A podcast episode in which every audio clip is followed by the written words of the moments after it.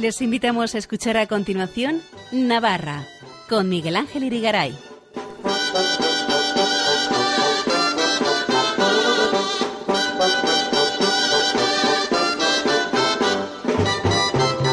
Muy buenas noches amigos oyentes de Radio María, bienvenidos a este programa Navarra en su edición del lunes 18 de diciembre de 2023, en la que vamos a volver a hablar, porque ya lo hemos hecho otras veces, del gran pintor navarro Julio Martín Caro Soto, con motivo de una mesa redonda que se celebró ayer en su ciudad natal, Pamplona, con la presencia de su hermano Enrique, sobrinos, primos, familiares, amigos y público en general, a propósito de la exposición Tinta y Papel con obras en esta técnica del artista navarro, fallecido en 1968 a los 35 años, con una truncada e importante proyección.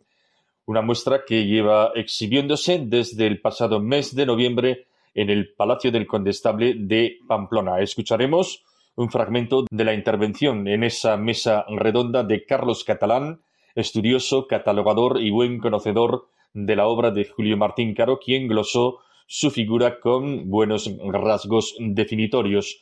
Luego vendrá Elena Leache con sus jotas y para terminar nuestro experto en historia, tradiciones y costumbres de Navarra, Fernando Gualde, nos hablará de la Virgen de la O, advocación de la Virgen María que se celebra hoy 18 de diciembre en la que se conmemora la expectación del parto de María y del nacimiento de Jesús. No se lo pierdan, empezamos.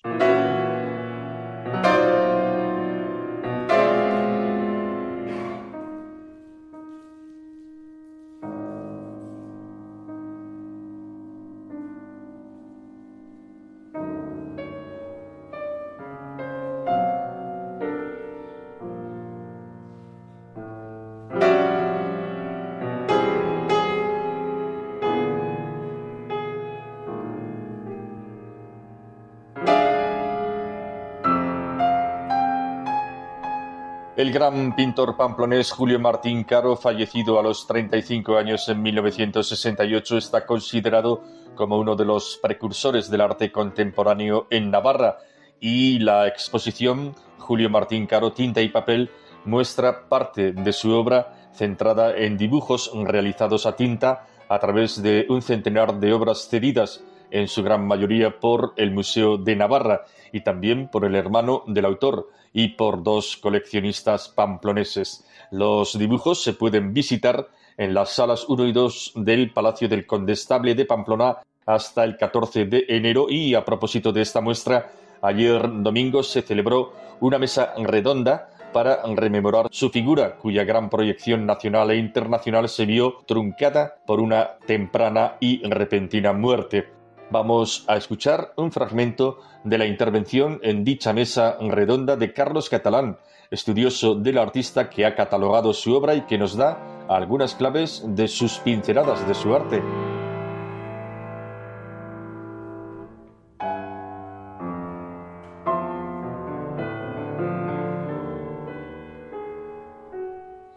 Julio tiene dos grandes bloques en lo que es su obra dibujística, que es las ilustraciones para libros.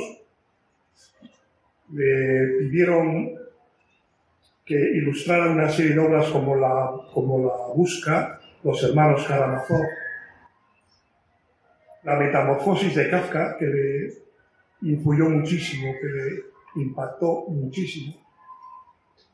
Y él se las apañó para estar en sintonía con lo que estaba pasando en el mundo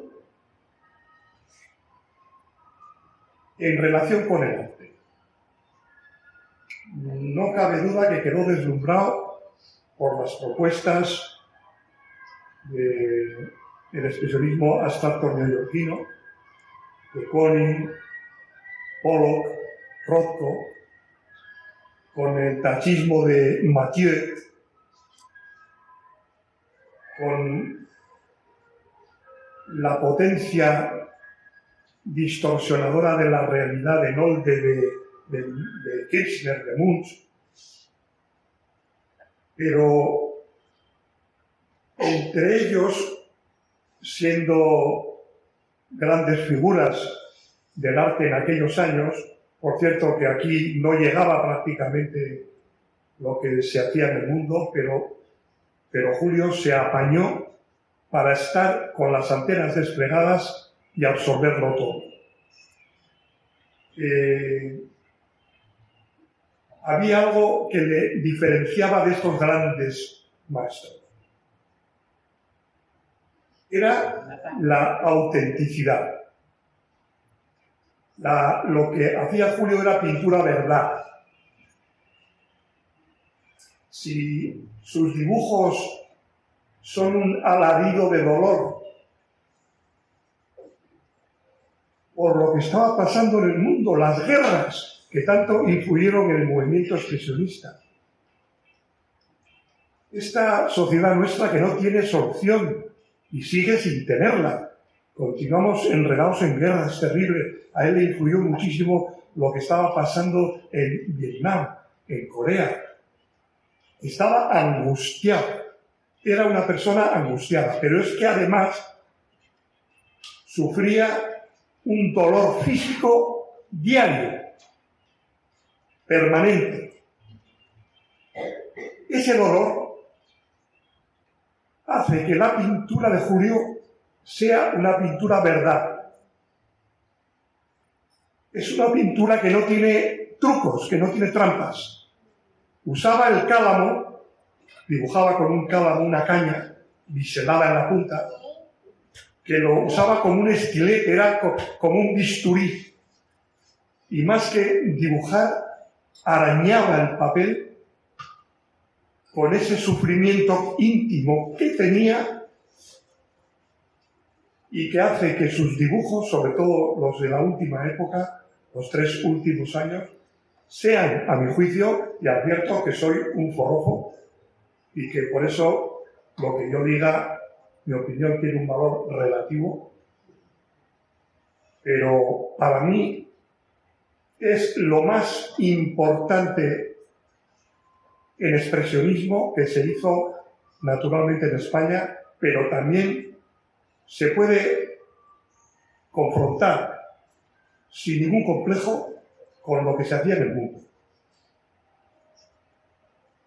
Yo reconozco que soy especialmente degustador de las tintas del año 67 y 68, bueno, quizá del 66 ya, que después de leer La Metamorfosis de Kafka, Julio se vio completamente seducido por ese androide en fase de metamorfosis, en esas caídas al vacío, que era su propia caída interior, de alguna forma. Personajes que, si os dais cuenta, aparecen en soledad. No hay composiciones de grupo. Es el hombre enfrentado a sus abismos a sus problemas. Eran seres enfrascados en sus propios afanes. Eh, decía Barner Newman que cuando un artista quiere innovar, vuelve al negro. El negro es el resumen de todos los colores y ahí están todos los colores y es la negación de todos ellos. Julio eligió el negro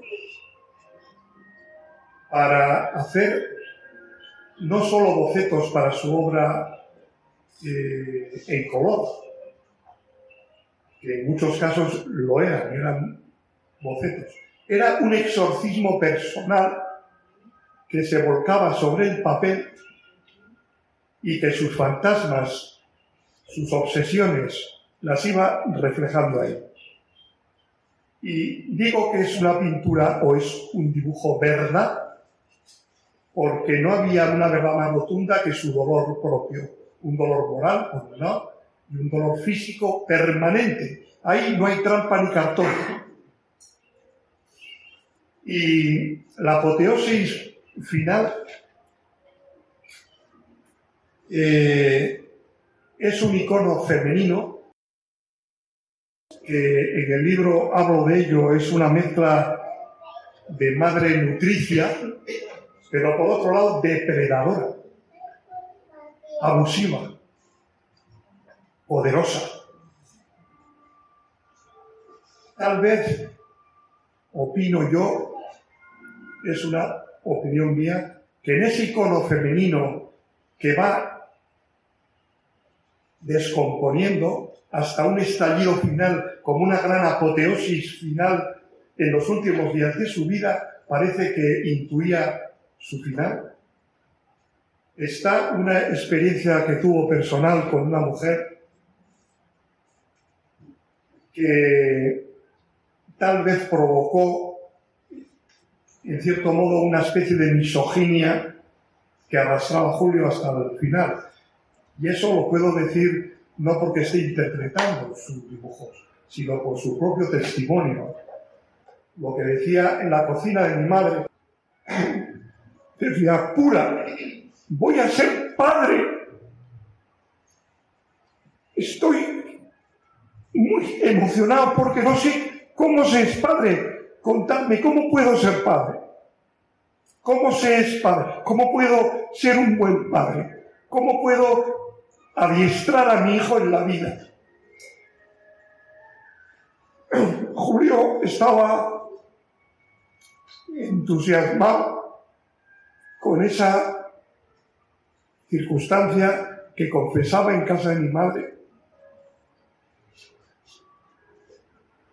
porque tenía una novia galerista aparentemente, que sí, no dejaba de ser galerista, apoyaba a los jóvenes ladores, bullía por Madrid aquí y allá en todos los cenáculos. Pero resultó, esta mujer le salió rana, porque Zora Tyler era de la CIA, era un agente de la CIA que tenía la Galería Vique en la trasera de la embajada americana, nada menos. ¿Quién pone la trasera de la embajada americana un negocio? ¿A quién le van a conseguir poner un negocio ahí? Era parte del aparato. Para contactar con nosotros, escribe un correo electrónico a navarra@radiomaria.es. Escuchen en Radio María Navarra con Miguel Ángel Irigaray.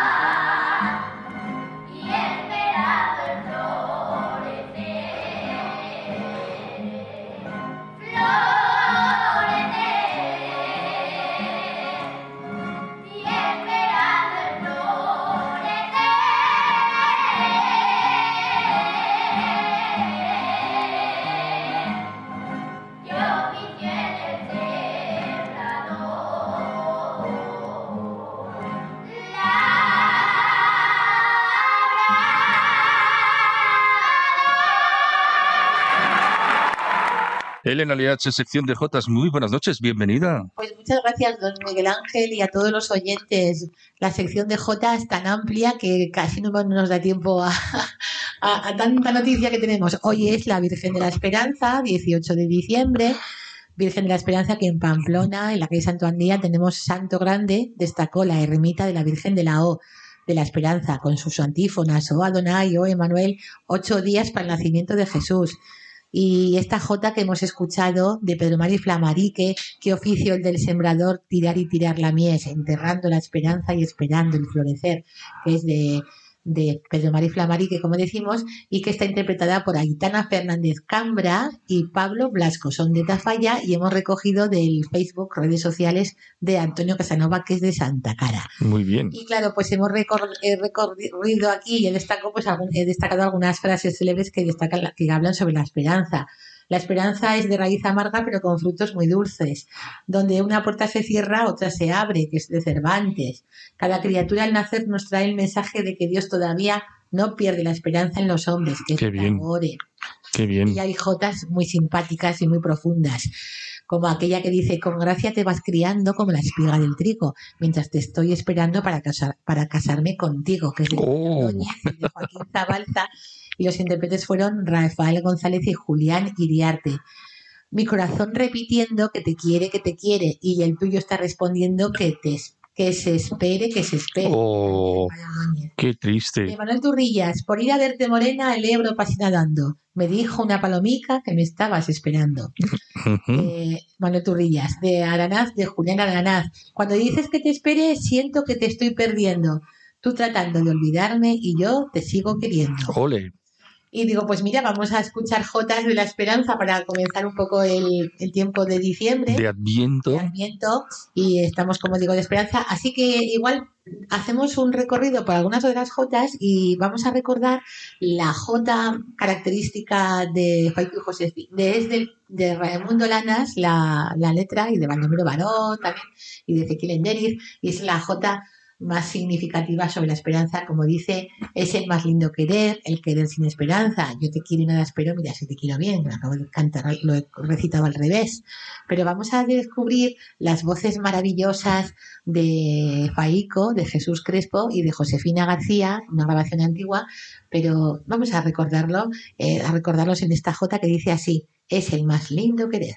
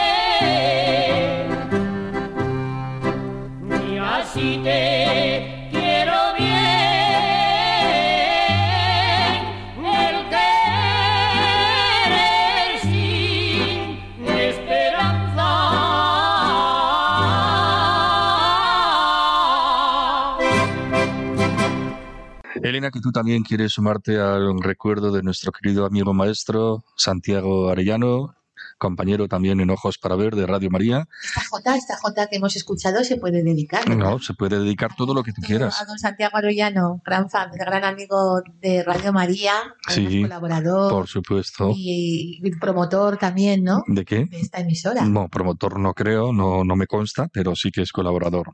Ujú. Pues, o sea, promotor, bueno, colaborador, voluntario, colaborador, voluntario, benefactor, lo que quieras. bueno, lo que quiera. Ah, bueno, vale, sí, lo que quiera. Así que nos guíe mucho desde el cielo don Santiago Arellano y que la Virgen del Villar de Corella lo reciba y también San con San Francisco de Javier. Nos consta que le gustaban mucho las jotas y nuestro programa le gustaba mucho, así que desde el cielo que nos guíe por siempre. También hay que dedicar a Ana Hueso, que fue premio Cadenas de Navarra el pasado martes, día 12 de diciembre. ¿Y ese premio qué es? Con la asociación Doble 12. Es una Ah, sí. asociación de Pamplona, de Navarra. Que dan unos premios. Hay un, pre- es una- un premio que está elaborado por el gran escultor Carlos Siriza Ah, mira, y también le enviamos un fuerte abrazo. Y nos tienes que conseguir una entrevista con él. bueno, ¿eh? Tú que lo conoces de cerca. quieras, cuando quieras. Ah, sí, bueno. lo traeremos a este programa, espero. Como si quieres pedirme el presidente del gobierno. Yo te pido la luna y luego tú me das lo que quieras, ¿vale? Y las estrellas. ah, qué bueno, qué bueno. ¿Qué más quisiera yo, pobrecita de mí? Bueno, pero a Ana Hueso, de verdad que muchos saludos. El premio Cadenas de Navarra, que lo recibió elegantemente, como es ella, archivera municipal del Ayuntamiento de Pamplona. Es un, honor y un privilegio y es un amor de mujer porque ayuda a tantísimas personas, que es como dijo en el otro día, ayer, el otro día en su, en su discurso, eh, cuando recibe el premio, que ella no es que es algo estático, sino que le, le piden consejos o le piden información y ella gustosamente lo la ofrece. Así que, pues qué sé yo, planos del ayuntamiento, planos de una casa, planos de, de las tuberías que bajan y te suben, no sé. O sea, hay muchas, muchos detalles, o bueno, historia de la familia, o historia de su pueblo, de Pamplona, o en fin. Eh, Y realmente, pues es una mujer bien maja. Y también hay que saludar a, a las hermanas Fraile, Conchita y Ana, que también nos, nos escuchan desde Grábalos y desde, desde Ariza, a la familia Martínez de Monteagudo, a Clara Goñi de Pamplona, y agradecemos a Purificación Jaime que ya tengo los calendarios de la Virgen Milagrosa. Bueno, qué bien, Que ya el otro día pude recogerlos y encantada. Y también hay que dedicar a Concha Velasco, recientemente fallecida, y le vamos al Claro. la oración porque fue un regalo disfrutar de su arte, aquellas películas, Teresa de Jesús y sus obras de, de teatro. Y también le vamos a dedicar a doña Cristina Ibarrola, la señora alcaldesa de Pamplona. En fin, eh, entonces la malquerida vamos a escucharlo después, ¿Ah, sí? porque es, mira, es que es una jota de, de Faico y Josefina, la canta. Y es que el, día pasado eh, leía eh, en, un, en, una, en una crónica de prensa local, con Chávez Velasco, la, la mencionaba así, la mal querida, firmaba Joaquina Dueñas y comentaba en la crónica. Fue en noviembre del año 2021 cuando la actriz acudió al programa de televisión española Lazos de Sangre y se autodefinió como la mal querida. Yo he amado mucho más de lo que me han amado. Tuve amores platónicos y otros reales. Concha Velasco fue una gran actriz, interpretaciones magistrales, poli- eh, eh, pues eso, de películas, Teresa de Jesús, una de ellas importantísima, teatro. Y, claro, digo, la malquerida, digo, mira qué jota más bonita, cómo me gusta esta jota. Y digo, vamos a buscar. Y digo, mira, Faico y Josefina la canta ideal. Tiene pena de la vida, por quererla del Soto tiene pena de la vida. Por quererla quien la quiere le llaman la malquerida. Ole, bueno, Así que pues vamos a escuchar esa jota. sí, pues venga, vamos a por ello. A todas aquellas personas que hemos mencionado antes y está interpretada por Faico y Josefina, la mal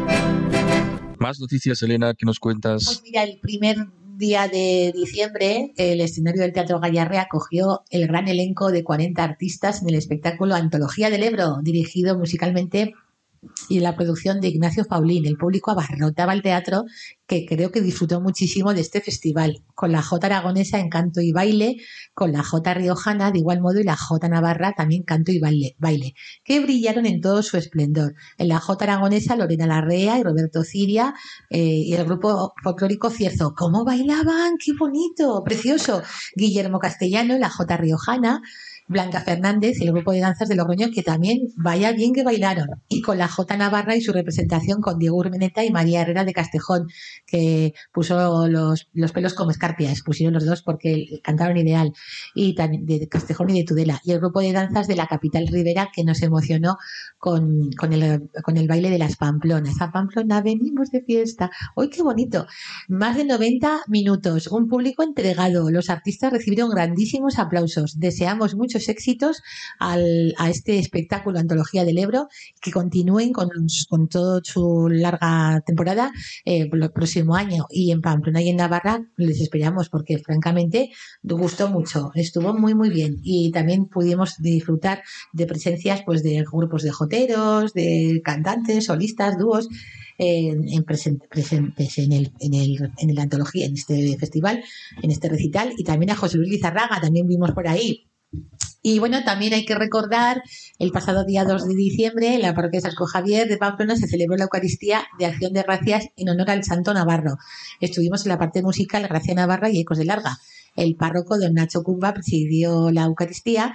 Pudimos saludar a numerosos amigos y amigas de Javieradas, como María Jesús Nagore. Y fue una tarde súper emotiva, desde donde presentamos también las jotas y auroras de diferentes autores, como Manuel Turrillas, Enrique Iriso, Valeriano Ordóñez, José Luis Zarraga. Y por lo tanto, una chica que se llama Zaira Sardina Gil me grabó la Jota que interpreté junto con la rondalla, Manolo del Toro, Javier Carricas y mi hermana Ana María H. Y esta Jota, eh, interpretada por servidora, se titula Desde la ardiente Bardena. Eh, dice así, cuando llegues a Javier, desde la ardiente Bardena, cuando llegues a Javier verás que vale la pena. Si con los pies rotos vienes desde la ardiente Bardena, cuando llegues a Javier verás que vale la pena. Y claro, como estabas en la parroquia de San Francisco Javier, pegaba, ¿no? Sí, claro, claro. Y digo, bueno, grábamela. Le dije, Zaira, y me y digo, sí, sí, te la voy a grabar. Y digo, bueno, pues más o menos si se puede escuchar un poco Pues del vídeo al audio, ¿no? eso del vídeo al audio y está muy bien. Y me gusta mucho esta jota. Así que vamos a escuchar desde la ardiente Bardena, interpreta la chica de los recaos. La chica de los micrófonos de la noche de Radio María de estos lunes. Yo soy Elena Leache Chale Correte Ibarrencho Corramendariza con con Izaldíbar, con. Elena Leache, cantando. No se lo pierdan.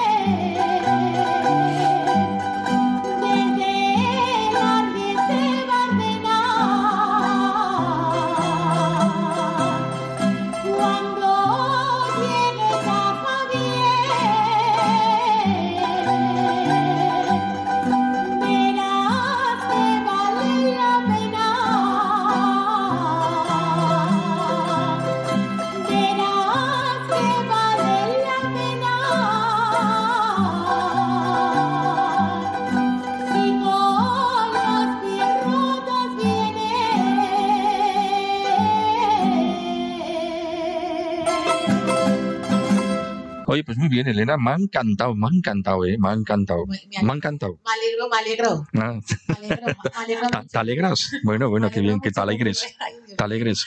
Bueno, eh, noticias, noticias. En el Navarro de Bilbao, el otro día, el día 3 de, o 4 de diciembre, estuvieron José Félix Garri, Sandra y Claudia González, Sainzaja, son riberos, Tudelana, tudelanas, castejoneras y también de Funes, eh, actuando, como decimos, en el Centro Navarro de Bilbao, en la Plaza Nueva, eh, maravillosamente y emocionaron a todos los presentes, celebrando el Día de Navarra.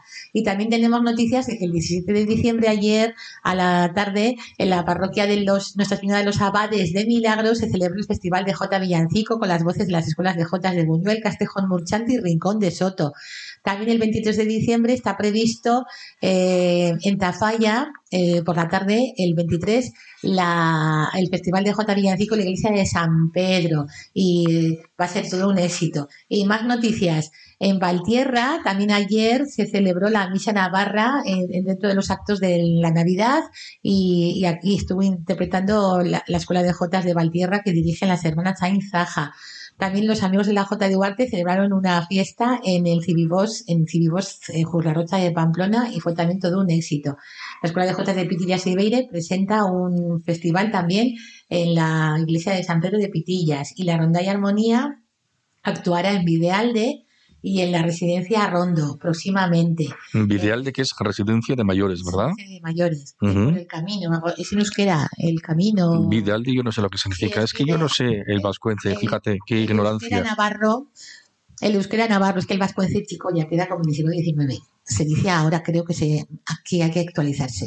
Estamos en, época actual y por lo tanto, pues es, creo que es el, euskera navarro. El euskera navarro, bueno, bueno. Ya dices euskera navarro ya se queda un poco la gente un poco así. De esto sabría algo quizá Fernando igual, de nuestro compañero. El Roncalés, el otro de la Barranca y de la Burunda. Claro, claro. Hay, muchos. hay tanto vasco que nadie se entiende, me pues parece. O se entienden todos, pero de aquella manera. Yo siempre digo así, euskera navarro.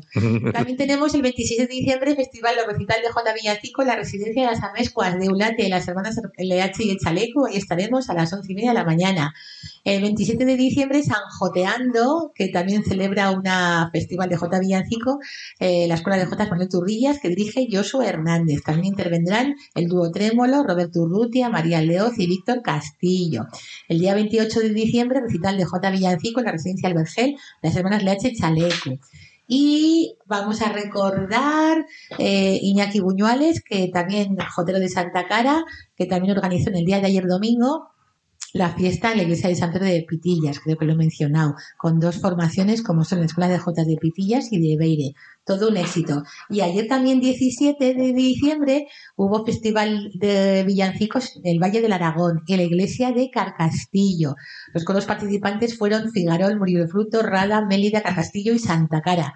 Este festival se, se, suele organizar en la iglesia del Monasterio de la Oliva, pero esta vez no se ha podido porque están, se encuentran en obras. Construcciones LH. Ya sé que no se puede decir publicidad, pero es que un día me envió Felicio Murillo y me dice, mira, tus parientes. Ya, pero no tiene nada que ver contigo, ¿no? Sí, porque todos descendemos de Aoiz. Ah, sí, vale. Claro, ellos se quedan, los LH se quedaron en Aoiz y luego mi abuelo mi bisabuelo, mejor dicho, Severino LH, casado con Antera Chocarro de Berlinzan, aquí en Pamplona, pues, pues vinieron, como decimos, son somos todos parientes. Vale, vale, vale, vale. Muchas gracias lo de... Yo, yo también tengo parientes ahí por ahí lejanos, pero bueno, ahí andamos. es, que, al final todos descendemos de Adán y Eva, fíjate tú. Y, digo, claro, si venimos todos de, de Aoiz y me dice, mira, me dice Felicio Murillo, esto hace unos tiempos, unas, unos meses, aquí tus parientes están en, obras en su de la Oliva. Digo, sí, sí, dale recuerdo.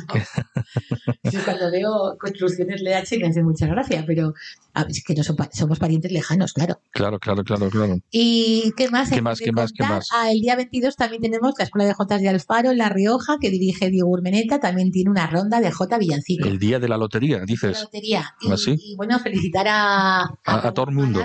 A todo el mundo que le toque, ¿no? Claro, si no era pues oye, es el día de la salud, no sé cómo va eso. Yo es que no soy muy de loterías, pero hay que coger. Hay que coger al menos uno, ¿no? Me ofrecen, digo, ay madre. Vale, vale. Pero bueno. Bueno, igual, te cae, te cae y te arregla un poquito la vida o te ayuda. Hay, y hay que felicitar a, a Raúl Palacios porque hubo una crónica en Diario Navarra que me gustó muchísimo, ya le felicitamos y tal. Y bien, bien, me, nas- me gustó su entrevista. Dice que, claro, hay que, los, como tú eres también periodista, hay que, como me dices tú, corta, corta. Corta, corta. Pues claro, 50 minutos de conversación y luego pues se publica lo que se puede, ¿no? Ya, ya, ya. Pero bueno, estuvo, yo creo que estuvo muy, muy acertado, porque dice que no solamente es de un día la Jota, sino que de varios. Y luego dar a conocer, y luego también comentaba pues que la gente joven, que hay que llegar a la gente joven, en fin. Bueno, ¿cómo ves el tema de la J en la gente joven? ¿Hay, hay, ¿Tiene fuerza o no? Pues es que hay que educarlos, Hay que educarlos. claro, como todo. Ya, porque Hay que eh, invitarlos a un festival. es que hay gente que dice, no, si a, a los espectáculos acuden todos Claro, mayores y es tal, que pero no sé si es verdad. no sé- sí, sí, pues, es verdad. ¿eh? Es verdad. El, el público es muy Ah, pues la J ya se está perdiendo. No, no se pierde. Es que se va a perder. Lo que pasa es que cómo llegar a la gente joven, Ya. tanto como público como para que actúe, para que cante. Hay gente que es partidaria de renovar la J y, que también- para que llegue al público joven. Tenemos otro problema, Miguel Ángel, muchos problemas, pero problema uno adquirido es que si, por ejemplo, llevas a una ronda de Jotas y llevas a 50 personas mayores, 50, 30, 20, me da igual, que son mayores, que son abuelos. Y claro, les dices, venga, y ahora por los bares. Pues tampoco es eso. La Entonces ven los nietos de esas personas y dicen, pues yo no quiero cantar con el abuelo. O sea, que se va de bares. O sea, que, que eso también habría que controlarlo un poco. Ya, ya. Y, y luego al escenario, pues hay que hacer más tablas. Eso estoy de acuerdo con, con, este, con Raúl Palacios, porque la J está en la calle, debe estar en la calle, pero también debe estar en el escenario. Y no nos engañemos que la ronda por la calle está muy bien, pero también es inconveniente y positivo llegar a hacer tablas. Porque nos engañamos mucho, vámonos de ronda, pero vámonos de ronda, pero hay veces en que hay que ir a buscarlos al bar. Ya, ya. Estamos cantando. Ah, sí. Y que los tenéis que sacar del chiquito. Casi. Del no a- chiquiteo. no a todos, pero el, el, el- el chiquiteo, el vino, la fiesta Y del pincho. final, y el pincho, pero Bueno, bueno, a bueno. veces equivocamos las cosas. Bueno, pero, se Pero, por puede ejemplo, combinar las dos cosas, el pincho con la Claro, rondalla, pero ¿no? Después, después. Mm, Yo siempre pienso que es después. Sí, pero me refiero a los que tenéis que rescatar del fondo de los bares. Ya, de, pues eso. de los bares, de, los bares. de los bares. Pero bueno, también hubo en Funes un festival certamen de Jotas, tradicionalmente se celebra el día 8 de diciembre, septiembre y hubo un jurado, Iñaki Martínez, Soraya Castellano, Laura, Laura Medrano, José Félix Garriz, eh, pues muy bien, eh, pues estuvo, pero ves como ahí pisan escenario y hacen tablas, y estilo Cuca, que es un estilo como cantaba Jesús Molviedro, y aquí está Iñaki Buñuales, que ganó el primer premio, estilo Cuca, eh, categoría de amateur Joseba Montesinos, Duarte, Borja García, Ángela Saidballo, de amateur Joseba y Borja, Montesinos, García y tal, eh, Felipe Andía, Antonio Jiménez de Bagués, Goyo Arbiol, también hubo en senior, también ot- otros como fueron Antonio Jiménez de Anabel, José Luis y Javier Osez, Gregorio y Marian, me decían así, me comentaban así los, los nombres. Sí, Abuela cien- Pluma. cientos y miles, ¿no? Claro, Lorena Jiménez ganó en adulto solista, que es de Tafalla, Lorena Gil, y luego Iker Gay, que es de Carcastillo. Iriga- no, No, no. Iker Gay. Gay, y no. adultos, eh, en adultos fueron Aroa de Peralta, Lorena Jiménez de Peralta y Tafalla, como digo, y, Lau- y, lo- y Laura y Lorena. Y luego lo mismo se sucedieron en categorías infantiles y juveniles. Pues O sea estupendo, ¿ves cómo hay fenomenal. todo? Se puede compaginar la Sí. calle con, las tablas. escenario, Vale, ¿no? con esa frase me he quedado, ¿eh? ¿Verdad? ¿Verdad? Ya está. Pues ¿Cuánto nos enseñas, eh? Sé ¿Y cuánto aprendemos? Bueno, yo lo que intento es transmitir Transmitir, muy bien. Difundir, eso. muy bien. difundir La divulgadora. Difundir la J, difundir las, buen- las ideas, que también yo también recibo ideas. Oye, pues mira, esto es todo consensuado. Y pues a mí me parece muy bien, pues venga, pues va. Pues nada, Lenas, ¿tenemos algo más o nos vamos Y a ir ya? tenemos pues la despedida. La de- despedida ah, curso es la año, despedida. del curso. Tu vida y la mía. Querido Miguel Ángel, mal canto, el programa del año, sean nuestras jotas, canciones, comentarios, el acompañamiento nocturno más dicharachero. Así. Porque parece que somos muy dicharacheros. Parece que el dicharachero es este de aquí por aquí. Con todo el cariño que merecen nuestros oyentes, solo les deseamos la bendición del Niño Jesús y, estas Pascu- y una buena Pascua de Navidad. Estupendo. Gracias por estar siempre ahí, poniendo el Belén, quitando el Belén, poniendo los adornos, a los profesores y profesoras, que esta mañana, me- esta mañana me encontraba esta mañana con una maestra y que ya habían colocado el Belén y que, bueno, pues que estaba muy contenta en el colegio. Digo, mira, qué, qué maja, pues eso es muy bonito, seguir la tradición y sobre todo por cultura, porque, bueno, eh, pues si estamos en tiempos un poco raros, raros digo que igual llegan a Estambul y dicen, ¡ay, qué bonito cómo suena el canto desde el minarete! Y resulta que luego llegan aquí a España y dicen, no, lo del Belén, vaya esto. Y digo, oye, Oye, pues lo mismo. Que se note ahí el Belén y el cristianismo, ¿verdad? Claro, pero si es que es todo. Ay, que van a Túnez. Hoy, ¿cómo cantaba desde el minarete? Digo, son cantos pues de los, de los moros, o en Turquía, en Estambul. Entonces me, me enviaba una amiga, mira, el canto de, del canto de, de un turco del, del minarete. Ah, que no sabes tú hacerlo, el canto ese, Elena. No, porque es una jota. Ah, es una jota. Es como una jota. Una jota desde el minarete, Claro, en árabe. En árabe, es que la jota viene de ahí. Es una leyenda, pero a mí me, cada vez me impresiona más cómo suena esa, ese, ese canto de los, de los moros. Vale, vale, vale. Eso es una jota adornadísima, con melismas, con corcheas. Bueno, bueno, como son todos sus jota arabescos. Le dice a mi amiga Belén, que estaba por allí, por Estambul, estos días pasados con el puente foral y todo eso, le digo, es que la J se llama J porque la inventó Abenjot, porque de Valencia vino desterrado para Aragón. Estupendo. Pues Claro. con esa enseñanza nos quedamos y creo que ya nos despedimos, ¿sí o no? Así que gracias por estar siempre ahí, Bueno, que al sí. otro lado de las ondas. Por todo ello y por muchos más, les deseamos una buena despedida del año Sí, y nos vemos ya, nos escuchamos el primero de 2024. el año que viene. Hasta el año que viene. Hasta el año nos que vamos viene. con esta jota fresca, fresca, fresca, fría, fría de invierno, como dice, pisando la nieve fría, que ya empiezan a esquiar los chavales en los colegios y tal, y Roncal y Salazar y todo eso ya está ya pues eh, preparando ya la temporada de esquí y, y los montañeros y todo eso. Y esta jota la interpreta maravillosamente bien Eulalia Jausoro de, de Pitillas, María Reyes Aristu de Villa y el fallecido hace unos años Jesús Román. Es una buena grabación y vamos a escuchar como canto final Pisando la nieve fría, toda la noche me tienes pisando la nieve fría, solo por venirte a ver, roncalesa de mi vida. Estupendo. Pues nada, te despedimos a ti. Muchas gracias también a ti por todo tu trabajo, por todas tus jotas a lo largo de todo el año, Elena. Hasta dentro de dos semanas. Adiós, buenas noches. Adiós.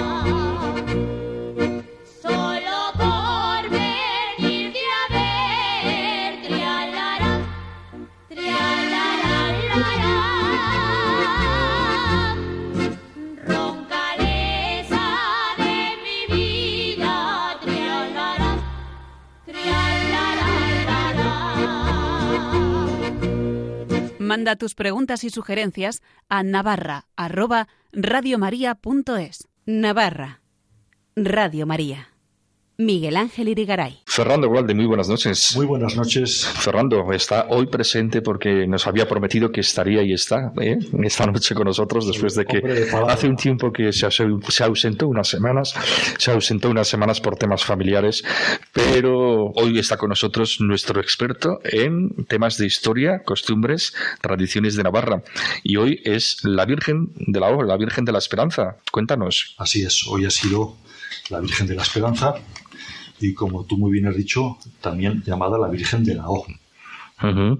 Bien, eh, ¿Por qué se le llama Virgen de la O? bueno, Vamos a explicar, vamos por fases, ¿no? primero vamos a ir por partes. Ya hace dos semanas Como Jack. hablábamos del belenismo y decíamos, precisamente nos justificábamos hablar de ello en el hecho de que tanto San Francisco de Asís, es decir, o tanto los franciscanos como las clarisas habían sido pioneros a la hora de establecerse en Navarra antes que en otros lugares de España y eh, eso hizo que aquella tradición del belenismo se iniciase aquí antes que en otros sitios y con esto nos pasa tres cuartos de lo mismo.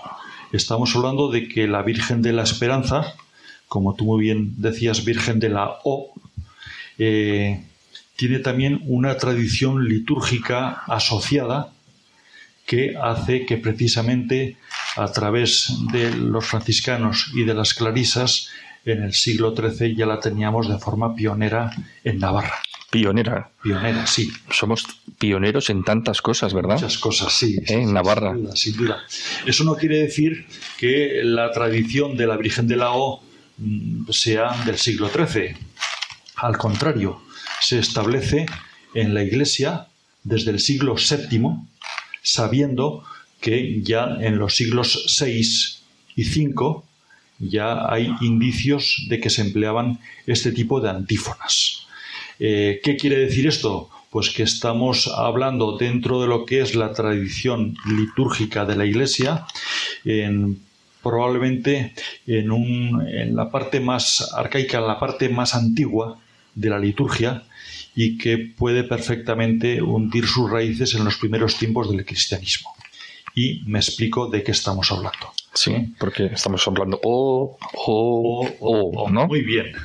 Pues eso, efectivamente. Eh, se establece por parte de la liturgia de la Iglesia que el víspera del Día de la Virgen de la Esperanza, es decir, el 17 de diciembre, eh, dentro de lo que son la liturgia de las horas, es decir, las oraciones oficiales de la Iglesia, pues en concreto dentro de las vísperas, es decir, las oraciones de la tarde, pues allí, como sabrán nuestros oyentes, dentro de esas vísperas está el Magnificat ¿eh? a la Virgen. Pues bien, desde el 17 de diciembre hasta el 23 de diciembre inclusive, lo que se hace es al final del Magnificat eh, entonar o recitar, depende en dónde sea, eh, las antífonas de la O, que se llama. ¿Por qué de la O? Porque empiezan por O. O Virgen, es una exclamación con las cuales Santa María, ¿no? No sé cómo será, pero con las cuales la Iglesia lo que hace en esos siete días previos al nacimiento de Jesús es mostrar claramente su expectación ¿eh? incrementada ante ese momento tan importante como va a ser el nacimiento de Jesús.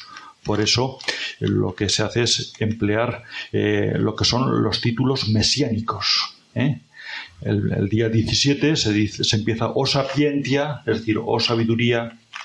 El 18 se dice o Adonai, o Señor poderoso, y luego sigue en latín.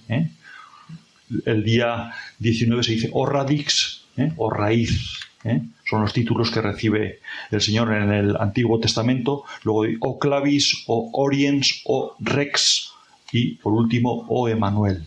¿eh? llave, oriente. Llave, sol, el sol del amanecer, que es lo que decimos el oriente, luego rey, y el último, o Emanuel, Dios con nosotros. De tal manera que cada día se dice uno de estos salmos, una de estas antífonas, por eso se llaman a, nivel popular antífonas de la O, ¿eh? y eh, se recitan en latín, y al final de esa antífona cada día se dice, ven Señor y no tardes más. Es la forma de rematar eh, eso. De tal manera que durante los siete días se, se, exaltan esos siete títulos mesiánicos.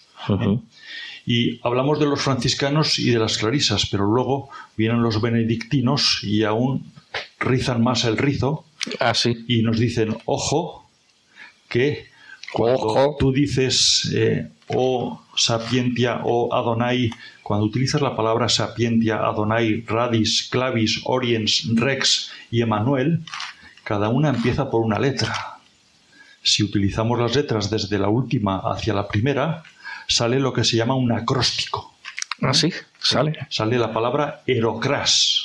¿Y qué significa? significa mañana vendré. Qué bonito, qué bonito. es emocionante. Es emocionante. O sea, es, bueno, es, eh, es algo que, como te digo, se pierde en, por lo menos en el siglo V y seguramente de ahí para atrás. Y nos, nos conecta con una tradición que es de las primerísimas de la Iglesia. Qué bien. Y, que la, revivimos precisamente eh, eh, ahora, en estos días, del 17 al 23, y hace que a esa Virgen de la Esperanza le llamemos en todos los sitios Virgen de la O. En Pamplona tenemos. ¿eh? Y sin embargo, es, es, curioso cómo esos títulos se aplican al Mesías, ¿no? Al, al, Hijo de María y no a María misma, ¿no? Es curioso, ¿no? Bueno, Porque luego el título de Virgen de la O es para ella, para la madre, para la Virgen. Sí, porque, bueno, eh, aquí hay una cosa desde el punto de vista etnográfico, para que eh, sepamos, eh, cuando eso se hacía en, en los conventos, y seguramente también en las iglesias, en el momento ese se colocaba una imagen de la Virgen y delante de ella se exhibía una especie de rosco, como el clásico rosco de reyes, pero todo blanco, con una figura del niño Jesús en el centro. Eso era la O. ¿eh? Oye, trae la O. Y venían con la figura esa y se ponían, mientras se rezaba, se ponía esa delante de la Virgen. De tal manera que esa O, esa letra por la que empiezan todas estas eh, antífonas, Que es una es exclamación. también, eh, la O con el niño Jesús dentro es la representación del vientre de María, Qué bonito. con lo cual estamos asistiendo a una puesta en escena de lo que es la Navidad, con lo cual ya el día 24 ya no se reza esto y ya ha nacido el niño Jesús. Bueno, o sea que hay todo un simbolismo y toda una, no sabría decir si una liturgia, una teología en medio, porque, porque, porque claro, termina el día que termina, porque ya empezamos con el nacimiento, el día de Nochebuena, bueno, esto tiene, tiene mucho fondo, ¿no? Se puede valorar desde la perspectiva que se quiera y siempre nos vamos a quedar con la boca abierta. Siempre nos quedaremos cortos, ¿no? Sí. De admiración. De admiración. Con una O y un éxtasis en la cara, ¿verdad? Eso es. Bueno, son, son tradiciones que al fin y al cabo pues son, son muy nuestras eh, y a la vez son globales Sí, sí. y, y que es bueno que no perdamos la referencia de ellas, como tantas otras muchas cosas. Y estamos ahora, en estos días, en ese momento que sepamos que a la tarde eh, la oración oficial de la Iglesia establece que la antífona de la O nos recuerde y nos exalte esa expectación que tenemos ante la inminencia del nacimiento de Jesús. Pero claro, lo hemos sacado aquí en este programa Navarra porque también aquí en Navarra tiene ese carácter pionero, ¿verdad? Como has explicado antes. Precisamente, eh, bueno, eh, una de las cosas que nos eh, ha sucedido ahora cuando hemos catalogado el material de un convento, las piezas que se conservaban, eh, un convento de monjas de clausura, hemos encontrado precisamente la O. ¿eh? Y le preguntaba yo a la abadesa, bueno, ¿y esto qué es? Y dice, no, esto es la O. ¿eh? Y te lo explica per- perfectamente, pues todo ese simbolismo que tenía para ellas y cómo enseguida, pues cuando llegaba la, la hora de rezar las vísperas y se juntaban todas, pues una de las religiosas venía ya con la O preparada para en el momento final del Magnificat ¿eh? alzarla y ponerla junto a la Virgen. ¿no? Y en Pamplona es curioso que también tenemos una imagen y una ermita, ¿no? De la Virgen de la O, que se abre muy poquitas veces, ¿verdad? Está en el centro del casco histórico. Se ha abierto hoy Sí. ¿eh? Y muy, pocas, muy pocos días más durante el año. Bueno, se ha abierto hoy, hoy es día 18, pero estamos de madrugada. No sé si hoy te refieres a- al día 18 o día 17. día 18. Se abrirá hoy, porque hoy estamos Sí, de madrugada sí, ahora. Ahora no está abierta, ¿no? A estas horas de la mañana no, ¿no? No, no. Normalmente a la tarde habrá un, un acto, una misa. ¿eh? y bueno, es una ermita muy pequeña y lo que tiene es una imagen muy grande, ¿eh? Eh, una imagen muy grande de la Virgen que hace que esa calle anexa que está junto a la ermita se llame eh, calle Santo Andía, que es una contracción de en lengua vasca Santo a un día, Santo Grande. Santo Grande. Eso es, igual que la plaza esa se llama Plaza de la Virgen de la O. Esa plaza está cerca de la capilla de San Fermín. Ya no sé si eso ya nos establece más vínculos o no. Bueno, pues de hecho eh, la ermita de la Virgen de la O se atiende desde la iglesia de San Lorenzo, ¿eh? es decir, desde la capilla también de El párroco de San Lorenzo, que es donde está San Fermín. quien oficiará hoy la misa esta tarde será el párroco de San Lorenzo. Y durante todos estos días, hasta el día 23 incluido, ¿va a haber actos de culto a la Virgen de la O? Suele haber una novena, ¿eh? yo creo que este año se mantendrá exactamente igual que, que siempre, y suele haber una novena precisamente ah, dedicada a la Virgen de la O. Novena, ¿no? Pero novena es durante estos días, ¿son nueve días o cuántos son estos días del 17? Nueve días. Ah, son nueve días. Que es que no he hecho el cálculo. Yo, las matemáticas no son mi fuerte. No sé si el tuyo lo son. No, no, tampoco. Tampoco. Pero en este caso, las antífonas de la O, estamos hablando del 7, ¿eh? que son del 17 al 23. mientras que la novena de la Virgen de la O incluye los días anteriores de manera que se hace una novena que empalma con la santífona. Estamos hablando de una ermita, bueno, no sé si es ermita, ¿cómo le llamaríamos? ¿Dónde está? Es ermita. Ermita, ¿no? ¿Dónde está? Cuando hace unos años se, se hicieron obras y se reurbanizó la plaza de la Virgen de la O, pues lo que se hizo fue quitar esa ermita, eh, claramente románica, muy bonita, se desmontó y se hizo una ermita nueva eh, la que vemos actualmente ahí, pues de hormigón, ¿eh? digamos, que no tiene nada que ver con la que había. Eh, creo que somos muchos los que añoramos aquel rincón tan bonito que, que tenía Pamplona, pero lo cierto es que esta, bueno, pues tiene más capacidad y permite, pues, desarrollar los pocos actos que se hacen durante el año en torno a esta a esta imagen de la Virgen de la O, pues permite hacerlos con un poco más de, holgura. No sé si somos únicos pioneros en también en tener esa imagen, ¿verdad? Vamos a, presumir de navarros, ¿verdad? Bueno, no sé si somos únicos. Imágenes de la Virgen de la Esperanza y de la O hay en muchos sitios. Eh, León, sobre todo, es quien tiene ahí eh, la, fuerza eh, con la tradición en torno a la Virgen de la Esperanza. Pero lo que sí es cierto es que esta es especialmente grande es, se puede decir que a tamaño natural, y, bueno, pues eh, hizo merecedora a esa calle de recibir ese nombre. Es curioso porque ese rincón de Pamplona es muy poco conocido para los foráneos y no creo que venga en las guías turísticas, ¿verdad? No. Por eso es bueno que hablemos de estas cosas en este programa. Exacto. Bueno, pues nada, Fernando, qué cosas tan interesantes nos cuentas siempre y esperamos que nos sigas contando dentro de dos semanas aquí en este mismo programa. Buenas noches. Muy buenas noches. Navarra arroba Navarra en Radio María. Nos vamos, volvemos el 1 de enero del año que viene, 2024. Hemos escuchado rasgos del gran pintor navarro Julio Martín Caro esbozados por el catalogador de su obra Carlos Catalán a propósito de una mesa redonda celebrada ayer domingo en el marco de la exposición Tinta y Papel con dibujos del artista navarro. Hemos tenido Jotas con Elena Leache y Fernando Walde. Nos ha hablado de la Virgen de la O, cuya fiesta celebramos hoy, 18 de diciembre. Ahora les dejamos con Monseñor Munilla, obispo de Orihuela Alicante, y su estupenda explicación del Catecismo de la Iglesia Católica. Ya saben que si quieren volver a escuchar este programa o recomendarlo a alguien, pueden pedirlo en el 91 822 8010, 91 822 8010 o descargárselo de la sección podcast en la web de Radio María. Hasta dentro de dos semanas que sean felices, terminen bien el Adviento y tengan una muy feliz Navidad. Muy buenas noches.